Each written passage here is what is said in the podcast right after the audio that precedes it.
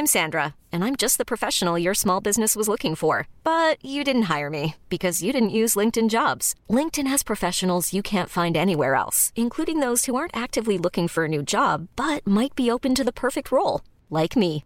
In a given month, over 70% of LinkedIn users don't visit other leading job sites. So if you're not looking on LinkedIn, you'll miss out on great candidates like Sandra. Start hiring professionals like a professional. Post your free job on linkedin.com/achieve today.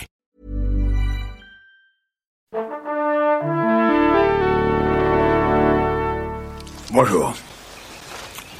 C'est moi Orson Welles. J'aime pas trop les voleurs et les fils de pute.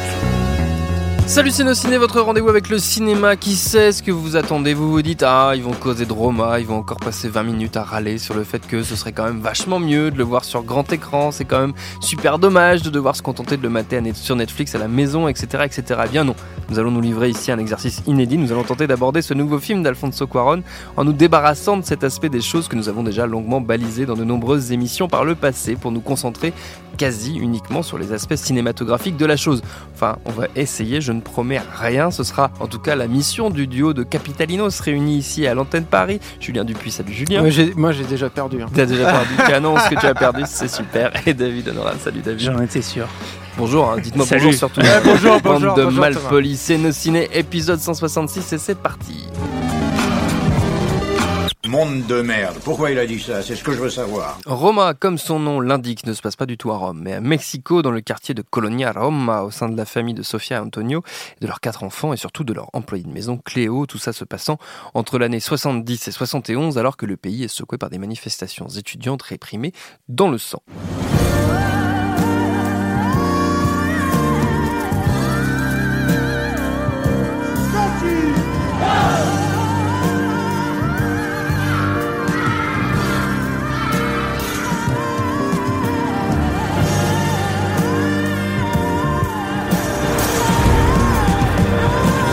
Et c'est en partie inspiré de la vie d'Alfonso Cuarón, de sa jeunesse, qui est Alfonso qui est aux manettes, avec au casting euh, Yalitza Aparicio dans le rôle de Cléo, Marina de Tavira, Fernando Grediaga, ou encore euh, Jorge Antonio Guerrero. J'ai tout bien prononcé, David Honora, toi qui es notre euh, C'est que des débutants, donc. euh, espagnol, à part une, euh, notre hispanophone, euh, Et notre, notre bel Hidalgo.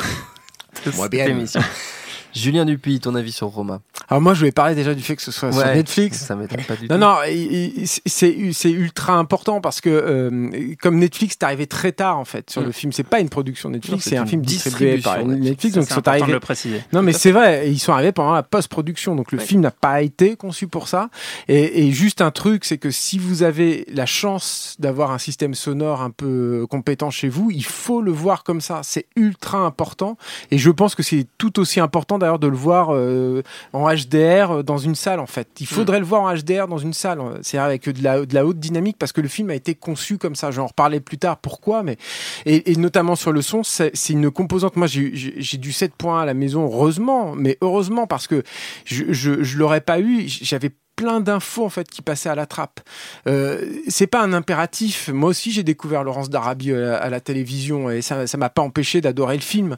Mais euh, mais c'est pas un film qui a été fait pour ça. C'est pas un film Netflix définitivement quoi. Et ça me semble vraiment très très important. Et j'espère. Moi, je pense que vu la qualité du film, il reviendra en salle. Tôt ou tard, il reviendra en salle. Il sera distribué, il sera visible. Et si on, si on est vigilant et si on, on parvient à être un peu mobile, etc., on réussira à le voir en salle. Mais, mais, euh, mais c'est, c'est un, un échec, en fait, de l'industrie du cinéma actuel que de le voir maintenant, aujourd'hui, sur Netflix et distribué sur Netflix. Et d'ailleurs, je, je crois savoir que Quaron n'est pas content qu'en France, il soit aussi peu, voire pas du tout distribué en, diffusé en salle euh, en France. Et, et je trouve que c'est com- complètement normal. Et je, je le soupçonne même de, de- d'être assez euh, que euh, actif dans la, la promo du film et notamment actif sur la, la fabrication en fait du film pour bien montrer et, et, et, et appuyer le fait que ça a été un film qui a été pensé pour le grand écran et avec Oui. un bon système euh, sonore euh, euh, euh, performant. Euh, tout ça me conduit en fait à, à, à- amener sur les qualités cinématographiques du film au grand soulagement de Thomas Rozek qui est désolé, qui est en train de pleurer derrière son micro parce que j'ai- trahi le, le pas, principe je- de je- base. Je, note Faut le juste. dire quand même aux auditeurs. Mais non, mais en, fait, parce que c'est, je vois beaucoup de comparaisons pertinentes avec Kituma Matambienne. moi, j'ai surtout envie, en fait, finalement, de comparer Roma à Gravity. C'est-à-dire que c'est quand on a affaire à un auteur aussi, comment dire, cohérent, pointu, exigeant que Alfonso Cuaron, il y a toujours des logiques en fait dans les œuvres de ces de ces gens-là. Toujours. C'est-à-dire qu'un film ne vient pas euh, après un autre par hasard. Et euh, euh, et, et, parce que Roma, en apparence en tout cas, s'oppose à Gravity sur beaucoup beaucoup d'aspects, bah, ils se rejoignent en fait finalement mmh. ces, deux films-là. C'est-à-dire que ils sont opposés de façon si radicale que finalement ils en viennent à, à pas utiliser les mêmes procédés parce que c'est une, une, proposition de cinéma très neuve, hein, Roma, mais en tout cas à, à, procéder du même discours en fait sur le monde et de la même approche en fait du cinéma. Euh, ce qui est intéressant du coup de, de, de Roma, c'est que là où, euh, où euh, Gravité est un film hautement subjectif, là on a affaire à un film profondément objectif où, où où le spectateur est invité non pas à être guidé en fait par le regard d'un personnage et son expérience à lui, mais à explorer un univers mm. et à suivre et à, et à, contextualiser en fait les personnages qu'on va être amené à suivre dans cet univers-là. Euh, là où, euh, où Gravity était un film qui travaillait euh, euh, sur la profondeur, sur le, le, le, rapport, la, quelque chose, une mise en scène très perpendiculaire, si j'ose dire. Là, on est, on est sur, euh, sur, un, euh, sur quelque chose qui s'apparente plus à des aplats, une série d'aplats en fait, les uns, les uns derrière les autres. Et puis là où, où Gravity était un film qui avait été énormément fabriqué en post-production, là, on est sur un film qui s'est beaucoup plus fabriqué au tournage, avec un tournage qui a été d'ailleurs extrêmement long. Hein. Je crois qu'il y a 110 jours de tournage, quelque chose comme et ça. C'est compliqué. Et très très très complexe, mm. mais je vais, je vais, revenir pour ça et, là-dessus. Mais euh, mais parce que en fait, il a il a il, avait en fait besoin de laisser le temps euh, à, à ses procédés, à son environnement de se déployer devant la caméra pour capter ce qu'il ce qu'il cherchait. Alors ça, c'est les apparences. Après, dans la dans la réalité, c'est pas si vrai que ça. C'est-à-dire que c'est un film en fait qui a été énormément construit aussi en post-production, notamment parce que euh, ils ont tourné plusieurs prises de la même scène, mais avec des, des ouvertures euh, différentes pour pouvoir capter le plus de détails possible en fait et aller dans la, la, la richesse en fait de l'image, l'exploiter au maximum. Euh, c'est là où je pense que voir le film en haute dynamique, ça doit être génial quoi. Voir en Dolby Vision par exemple, ça doit être un truc euh, absolument fabuleux. Et euh, et, et, c'est un film aussi qui, même s'il est construit sur les aplats, en fait, t'invite toi-même à, à, recréer en fait cette sensation de, de, de côté euh, perpendiculaire. C'est-à-dire mm. qu'il y a dans la composition de, des plans, etc., un, un, un effet en fait, c'est extrêmement dynamique la mise en scène de Roma. C'est-à-dire que a priori, on pourrait croire qu'on est euh, euh, dans quelque chose de relativement posé, etc., mais en fait, c'est foisonnant. Il se passe il se passe sans arrêt des choses. Euh, la, la, la, disposition des personnages est, est, est sans arrêt mouvante, etc. Et et même s'il a fait appel à des acteurs amateurs, hein, qu'il a, il y a une ah, il n'y a pas beaucoup d'improvisation, c'est un film extrêmement écrit, y compris au son hein, d'ailleurs. Hein, tout était euh, spécifié euh, déjà dès l'écriture. Donc ça, comme dans Gravity d'ailleurs. Euh, c'est un film aussi qui a été euh, extrêmement précisément mis en scène. C'est-à-dire que le, le Quaron raconte que par exemple il, y avait, il pouvait y avoir jusqu'à 76 points de, repère en fait pour chaque emplacement de caméra euh, sur un plan séquence euh, en particulier, ce qui est ce qui est absolument monumental quoi. Donc il, comme il y a beaucoup en fait de panneaux euh, à 360 degrés, il faut imaginer qu'ils avaient autour d'eux comme une étoile en fait de positionnement de caméra qui permettait en fait d'atteindre des marques extrêmement précises à un, à moment très très précis en fait du film.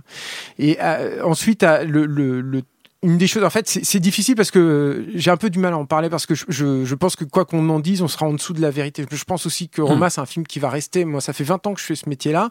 Il y a eu quelques fois des, des films comme ça que j'ai vus. Je me suis dit, ça, ça, va rester. J'aurais assisté à la sortie de ce film-là et je sais qu'il va rester. Ça m'avait hmm. fait ça avec, euh, avec Princesse Mononoke. Je suis, moi, je pense que Roma, ça restera.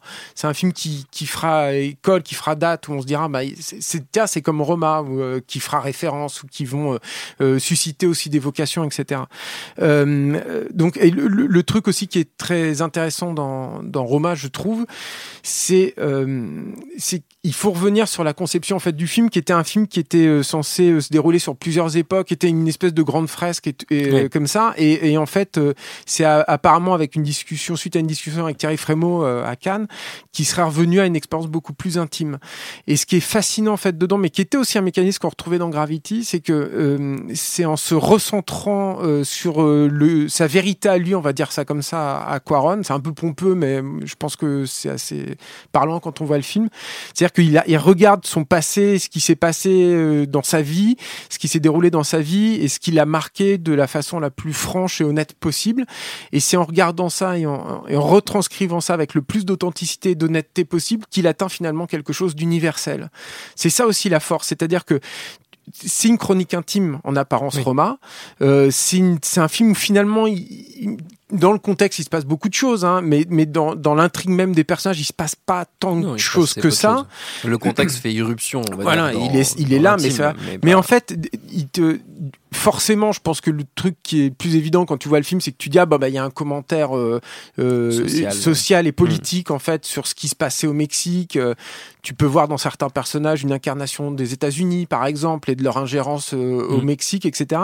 Mais je pense qu'en fait, ça explose encore plus tout ça. C'est-à-dire que comment en te, en, te focalisant, en parvenant au micro, à, saisir le micro, tu atteins quelque chose de macro, de, de, gigantesque en fait. Mm. Et, et, et, et, du coup, tu as des strates et des strates et des strates de lecture en fait dans le film et euh, je serais extrêmement prétentieux en disant que euh, bout d'une vision euh, du film avec aussi quelques petits morceaux derrière mais au bout d'une vision j'ai cerné la totalité de la richesse en fait thématique du film mais je, je pense qu'on l'entrevoit en fait on se dit ah mais c'est c'est c'est c'est extrêmement puissant en fait ce qui est en train de se en, train de se passer là quoi. Et, et peut-être un dernier truc aussi sur sur sur le rapport à Gravity c'est que en apparence, Roma, euh, parce que j'ai vu des comparaisons avec, avec le néoralisme italien qui sont pertinentes.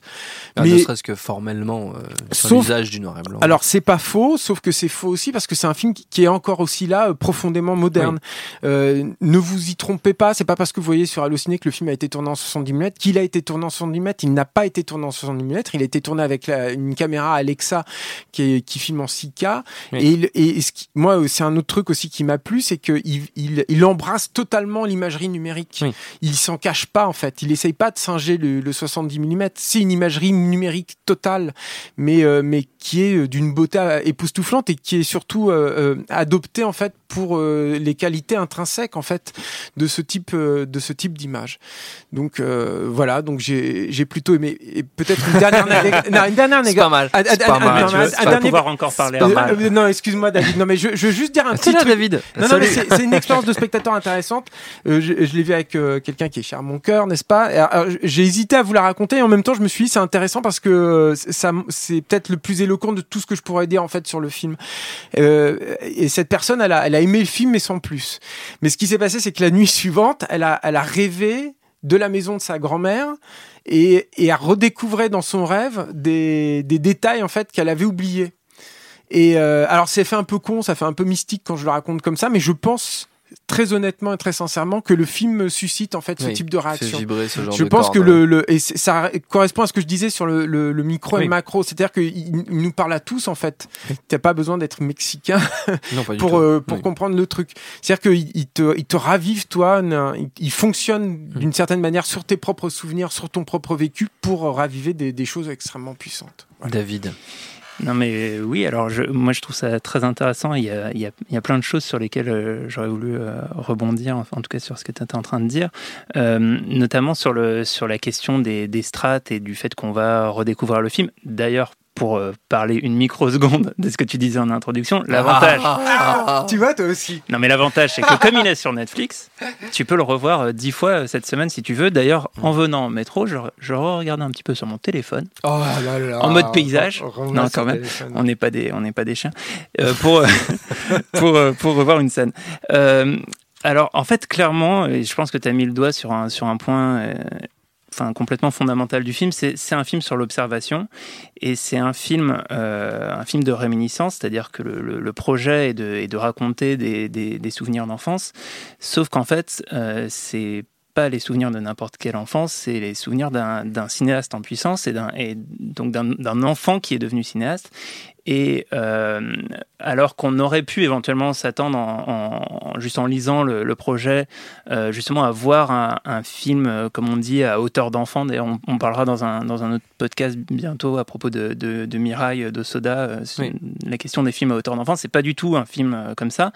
c'est un film, comme tu le disais tout à l'heure, qui, est, qui a une un, point de vue assez objectif, enfin qui, qui, qui, n'est pas euh, corrélé directement à un personnage en particulier, même si on, suit plus spécifiquement le personnage de la bonne euh, mais qui de Cléo, mais qui en fait se détache de son environnement. C'est ça en fait qui, est, le truc. C'est comme si elle était maître elle-même de, cet environnement-là, en mm. fait, je pense. Et, euh, et moins qu'une question de mise en scène. effectivement. Et, et, en fait, le, le, le, film est et en, grande partie un, film d'éducation au regard pour le spectateur. C'est-à-dire que le, film va apprendre progressivement, de manière presque ludique, au spectateur à regarder ce que, ce que, ce que Quaron nous montre. Ça, commence dès le, dès le générique de début, en fait, qui est, extrêmement simple. C'est un plan sur un carrelage, un plan fixe.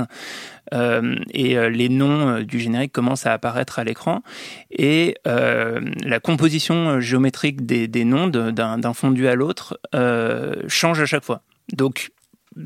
finalement, comme on n'a rien d'autre à voir que ça, on, peut essayer euh, d'anticiper. Euh, alors là, il va en mettre deux, deux un, un, gauche, un droite. Ça va être un losange, un triangle, machin. Et euh, voilà, la, première euh, petite euh, émulation pour le spectateur, un peu comme un, un didacticiel au début d'un jeu vidéo, c'est d'observer euh, cette géométrie qui se dessine, qui, qui gagne en complexité. Et, surtout d'avoir un regard mobile. Ouais, là où souvent c'est centré, quoi. Exactement, c'est-à-dire que le, le, le, le, cliché du, du générique, c'est des noms qui, qui, qui, qui, se remplacent les uns les autres. Là, on, on, on, nous éveille déjà aux formes et à des, et à des mouvements, à des mouvements du regard, etc. Et puis, euh, on commence à voir aussi du, du, son. Euh, tu le disais, euh, euh, Julien, le, le, le, tout le travail sonore est extrêmement important dans le film et c'est peut-être ce que les gens risquent de perdre le plus en fait en, le voyant à la télévision. On, commence à entendre voilà des, des bruits, un balai qui, qui frotte, et puis une, une, flaque d'eau vient recouvrir le, le, carrelage, et euh, crée une nouvelle dimension parce qu'elle crée un reflet. Et avec le reflet, on voit, euh, c'est une cour euh, ouverte et on voit le ciel. Et euh, on commence à avoir à entendre des, des, des, sons, avoir, avoir plus d'informations. Et puis, plus loin dans, dans, dans, le générique, on va voir un avion euh, à travers ce ciel, mm. qui va nous, déjà nous donner un petit peu plus d'informations sur l'époque à laquelle on est, sur ce qui se passe, etc. Et de, de, ce, de ce générique qui euh, est, en fait très très simple dans, dans, dans sa composition, euh, le, le, le, spectateur déjà est conditionné à dire ah oui, en fait c'est un, un, film euh, où, il va falloir être très attentif et dans, dans, lequel je vais pouvoir découvrir et lire plein de choses. Mm.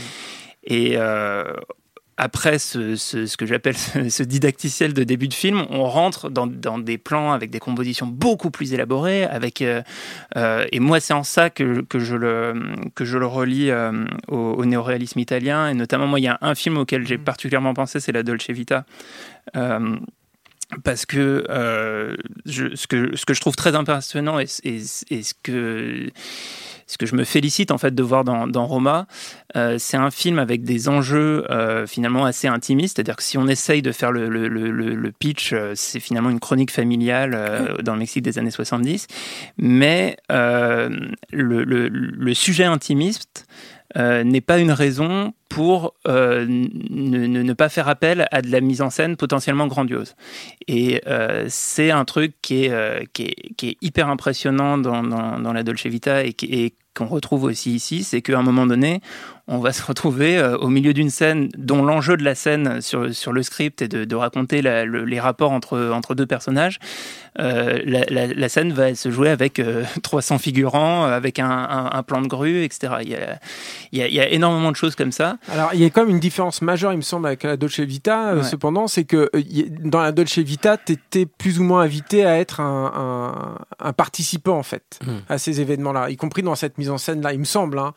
alors que là, alors que là, on a un regard beaucoup plus distant en fait mm. par rapport aux événements et moins moins inclusif par rapport à tout ce qui est en train de se passer. Et, ouais, en fait, effectivement, c'est-à-dire que le le, le, le, personnage de, de Mastroianni, si je dis pas mm-hmm. une, bêtise dans la Dolce Vita, et comme et en fait un, personnage réflexif en fait. Enfin, il y, a un truc qui n'est pas qui, qui, ne se transpose pas au, mm. personnage de, de, Cléo, qui, mm. elle, euh, est observatrice au même titre que tous les autres personnages, au même titre que les Enfin, pas forcément tous les autres personnages, peut-être un petit peu plus que, que, d'autres, mais, euh, mais pas plus que le spectateur. C'est-à-dire que le spectateur va, va, va, va capter davantage de, choses. Et en fait, il y a énormément de, de, moments dans le film euh, qui reposent sur des non-dits et qui reposent, euh, enfin, en fait, qui sont pas du tout explicités par les dialogues ou par, ou, par le, comportement spécifique d'un personnage, mais qui sont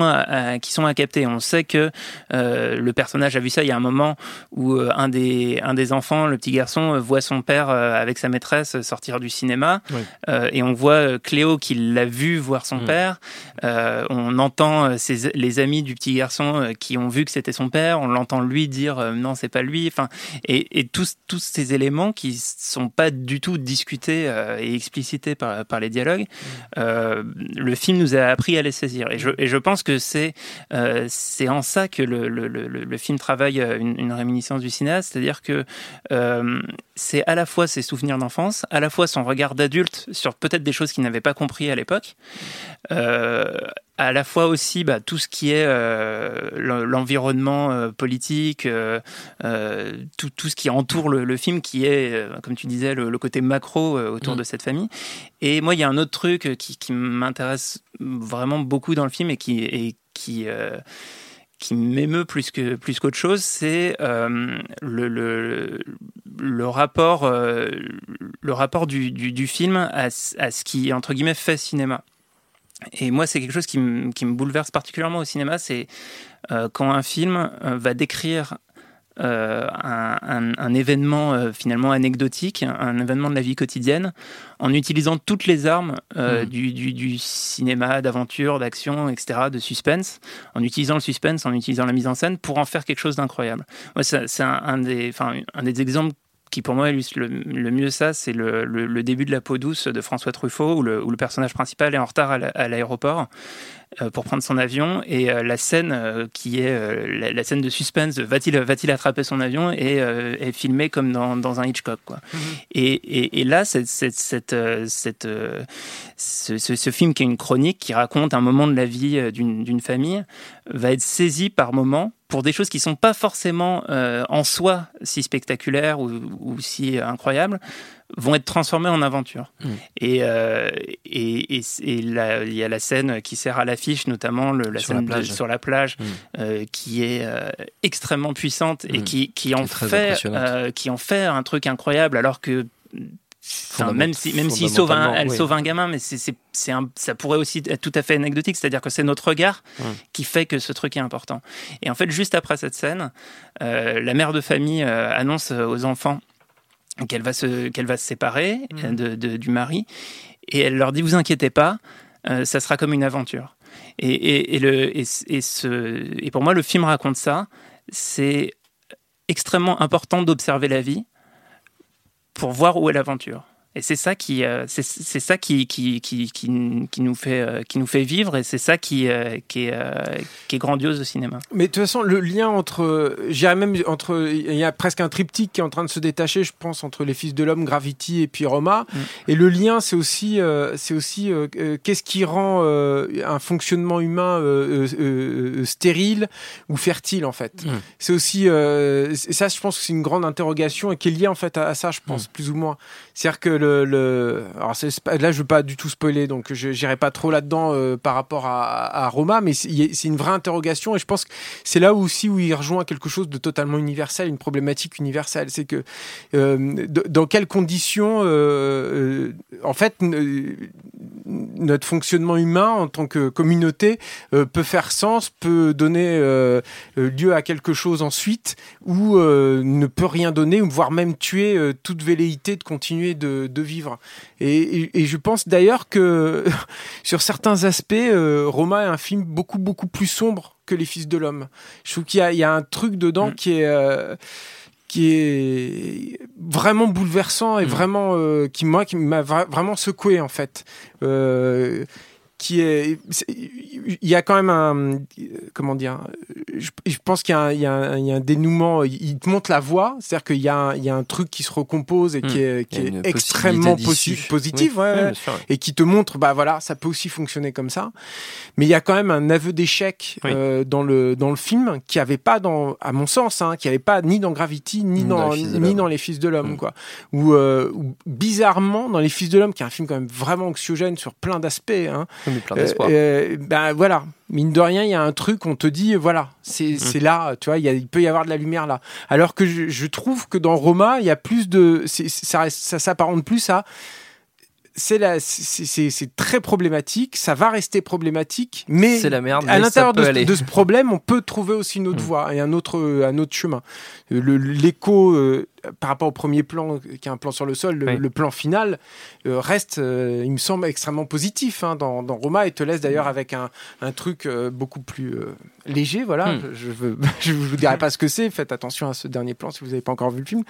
Mais, mais voilà, c'est vrai qu'il y a aussi, il y a, il y a, il y a aussi ça.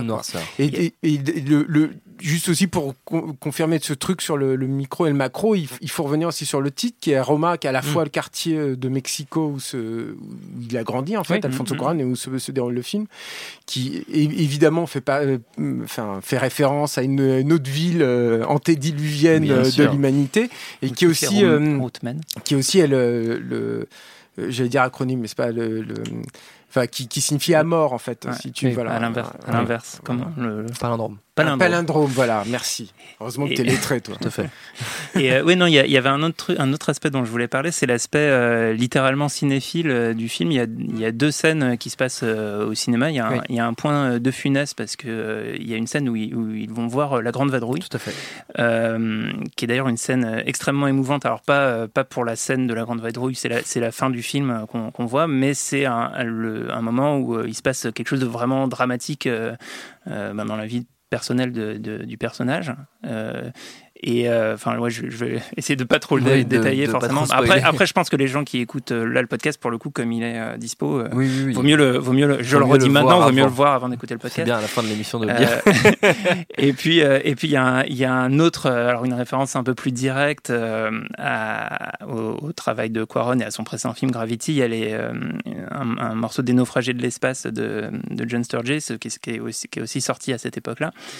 Et euh, la raison pour laquelle euh, je parle de ça, c'est que ça va être intéressant de de confronter euh, ce, film qui est donc sur le, le, retour à l'enfance d'un cinéaste à un, autre film qui va sortir a priori l'année prochaine, c'est celui de Tarantino, qui va s'appeler Il était une fois à Hollywood et qui, qui se concentre sur la même période. En fait, il a étudié tous les, les, films sortis en 1970 et euh, il a un projet voilà, de re-raconter le Hollywood de cette époque qu'il avait, lui, à l'époque, entreaperçu euh, en tant qu'enfant.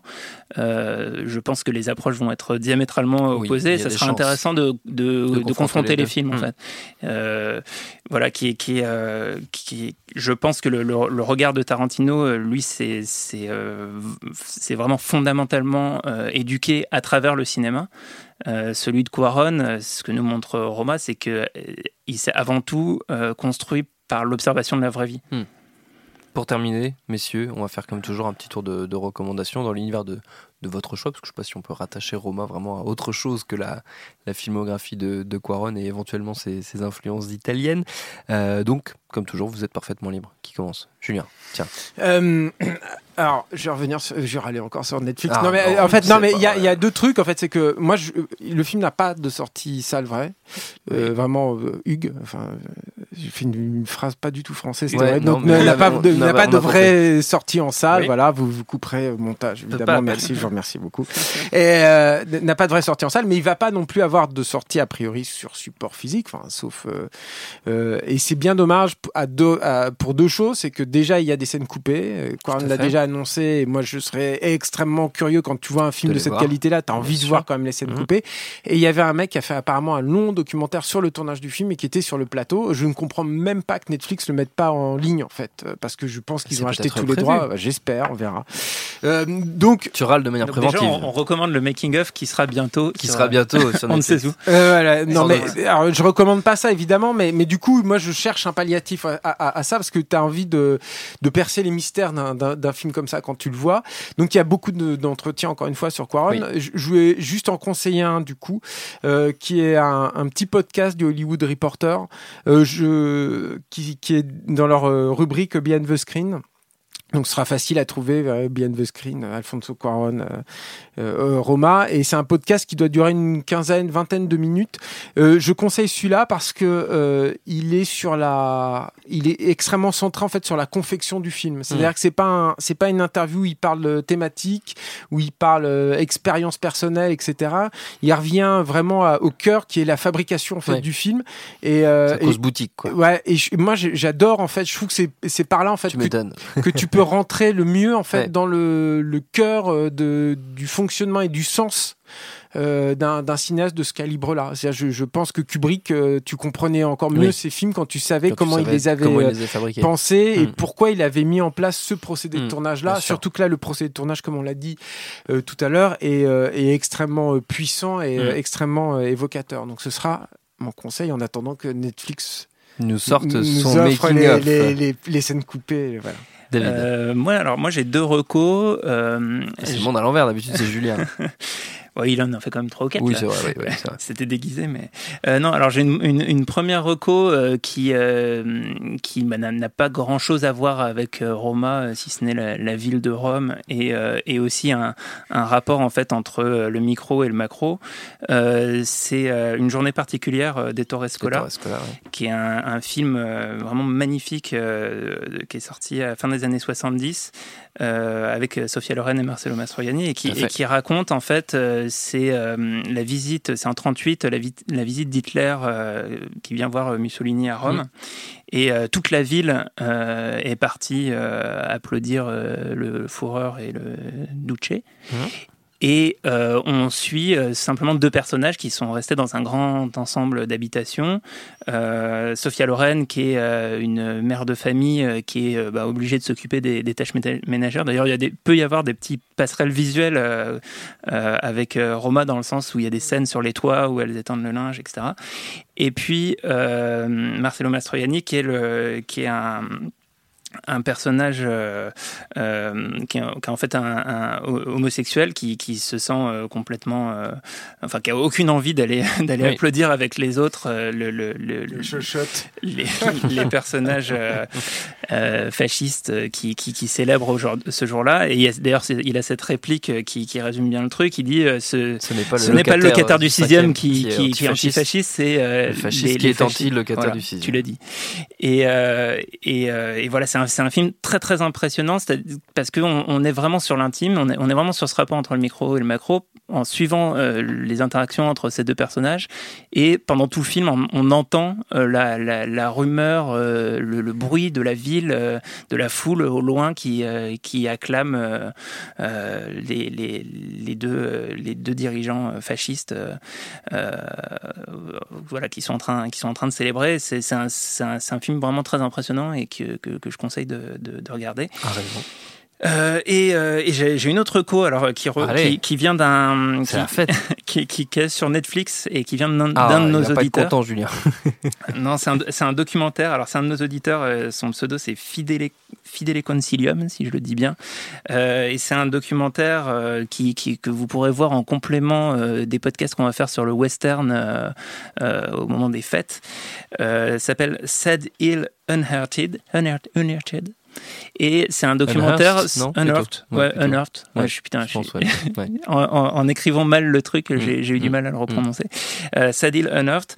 Et euh, alors ça s'ouvre sur un concert de Metallica, mais ça n'a rien à voir ensuite, euh, même si le, le, le, chanteur de Metallica intervient dans le documentaire parce qu'il est fan du bon, la brute et le truand, et ça parle de la restauration du cimetière de la scène finale du bon, la brute et le truand. La scène du pistolet et de la pelle. Exactement, cette euh, célèbre scène.